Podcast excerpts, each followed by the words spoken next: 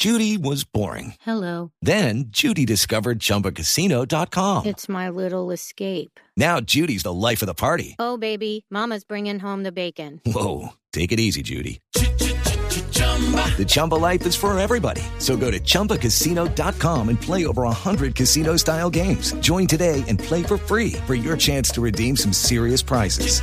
chumba ChumbaCasino.com. No purchase necessary. Void where prohibited by law. 18 plus terms and conditions apply. See website for details. El padre Alberto Linero es periodista y también está en Mañanas Blue. 6 de la mañana, 31 minutos. Siempre trato de estar alegre y optimista frente a todas las circunstancias de la vida. Pero situaciones como las de ayer son un masazo muy grande contra el sentido y la verdad nos tienta a caer en el pesimismo y en la desesperanza. El dolor de las 21 familias que han perdido uno de sus seres, uno de sus jóvenes seres. La expectativa de la familia de los 80 heridos que no saben exactamente qué va a pasar. Los rostros de padres de familia buscando saber un dato, una información, el estado de sus jóvenes hijos. Los relatos cargados de miedo de las personas que vieron de cerca esta dolorosa situación son las manifestaciones de esta tragedia que nos indigna a todos y que exige una respuesta de todos. Ojo, el terrorismo busca eso, generar miedo, desesperanza y someternos a creer que la única solución es la violencia. Por eso creo que hoy es el día para sacar fuerza desde dentro de nuestro corazón, para seguir creyendo que podemos superar la violencia y vivir en paz desde la justicia y la solidaridad. Es necesario tener claro que el enemigo es el terrorismo. Y ojo, es un enemigo de todos.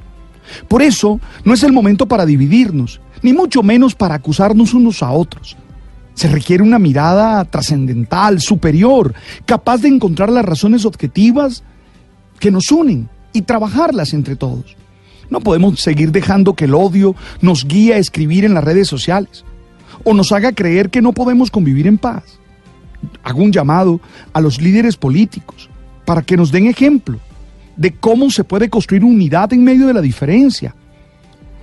Que nos enseñen que no estamos condenados a matarnos unos a otros.